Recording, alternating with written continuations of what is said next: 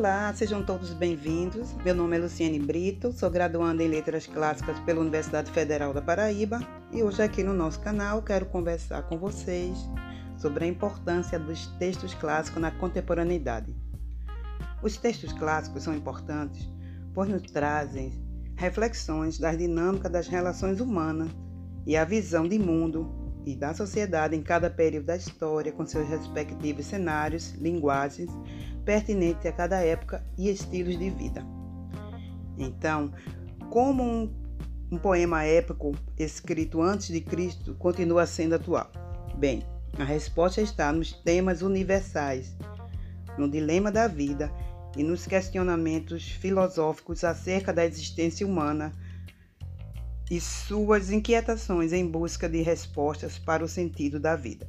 Além disso, os clássicos trazem consigo aspectos da experiência humana que continua sendo relevante para a nossa época, tais como amor, nascimento, morte, casamento, guerra. Dessa forma, participamos dos mesmos sentimentos das personagens, ou seja, reconhecemos em nós os mesmos sentimentos que habitam nas personagens, como medo, incerteza, ciúme, alegria, que são sentimentos universais inerentes a todo ser humano e que fazem parte do inconsciente coletivo. Bem, menciona, mencionaremos aqui alguns trechos da Eneida de Vigílio, da Odisseia de Homero e da Farsália de Lucano, para exemplificarmos tudo o que já foi dito. Então, começaremos agora com um pequeno trecho extraído da Eneida. Livro 2, versos 596 a 606. Cuida primeiro em saber onde se acha teu pai venerando, o velho Anquises, se Creusa ainda vive ou teu filho pequeno. Por toda parte os rodeiam as hostes furiosas dos gregos. Vagam sentindo, não fosse a afeição que a eles todos dedico, já pelo fogo teriam morrido ou nos glaivos argivos. Não, essa filha de Tíndaro não é culpada, nem pares, a quem odeias e encrespas. A diva inclemência, a divina, digo, dos deuses odientos, subverte a grandeza de Troia. Presta atenção, vou tirar a cortina que de úmidas sombras teus mortais olhos empana sem medo nenhum, cumpre as ordens de tua mãe. Não vaciles um nada em seguir-lhes os conselhos. Aqui, nesse pequeno trecho, já podemos perceber uma mãe zelosa, um filho transtornado e a preocupação de cuidar de toda uma família, da esposa, do pai, do filho, então, são coisas bem atuais, coisas que sempre vão estar presentes na nossa sociedade. Agora, um trecho extraído da Odisseia, canto 5, dos versos 24 aos versos 53. A dádiva do sopro de Zéfiro ofertou-nos para nos levar e as nossas naves, algo que não se cumpriu, pois nossa própria insensatez nos ruinou. Por nove dias navegamos, nove noites. O solo ancestre se descortinou ao décimo, tão perto que avistávamos sinais de fogo. Não resisti, exausto ao sono deleitável mantinha sempre a escota reta, sem confiá-la a mais ninguém, com pressa de voltar ao lar. Mas os marujos arengavam na sordina, imaginando o conteúdo de ouro e prata do odre regalo de Eolo, magna prole de Hipote, e alguém murmurou ao nauta que o, que o ladeava.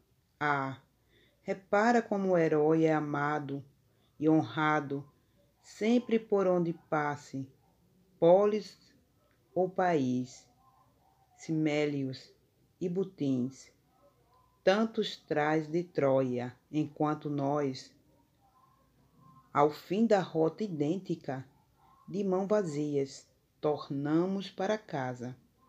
E agora Eolo dá-lhe a magna dádiva para selar o vínculo.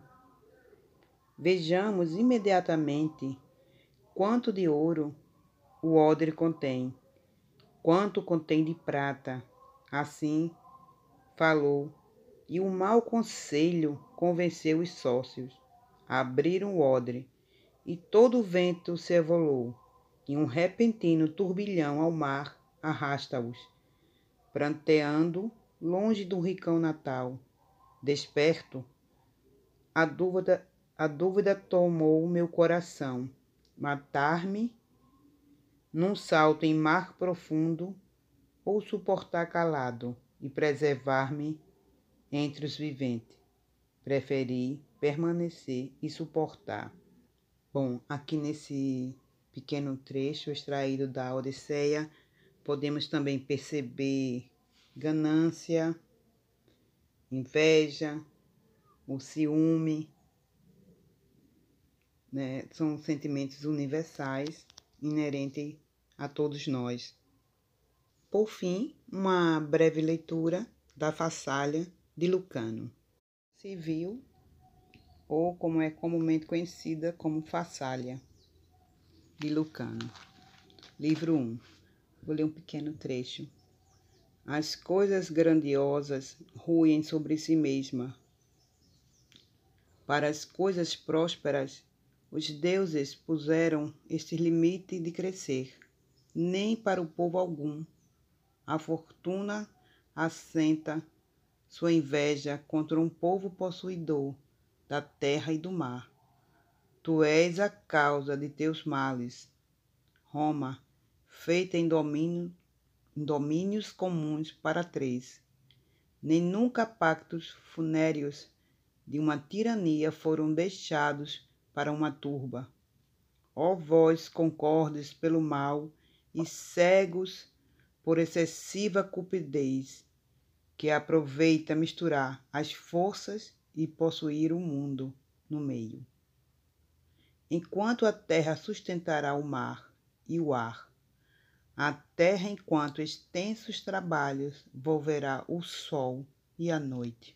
Com relação aqui com Roma, feita em domínios comum para três, é com relação ao triunvirato entre César, Pompeu e Crasso, conhecida também como o primeiro triunvirato.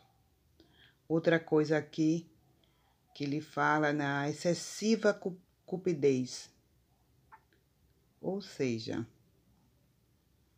que, que mostra uma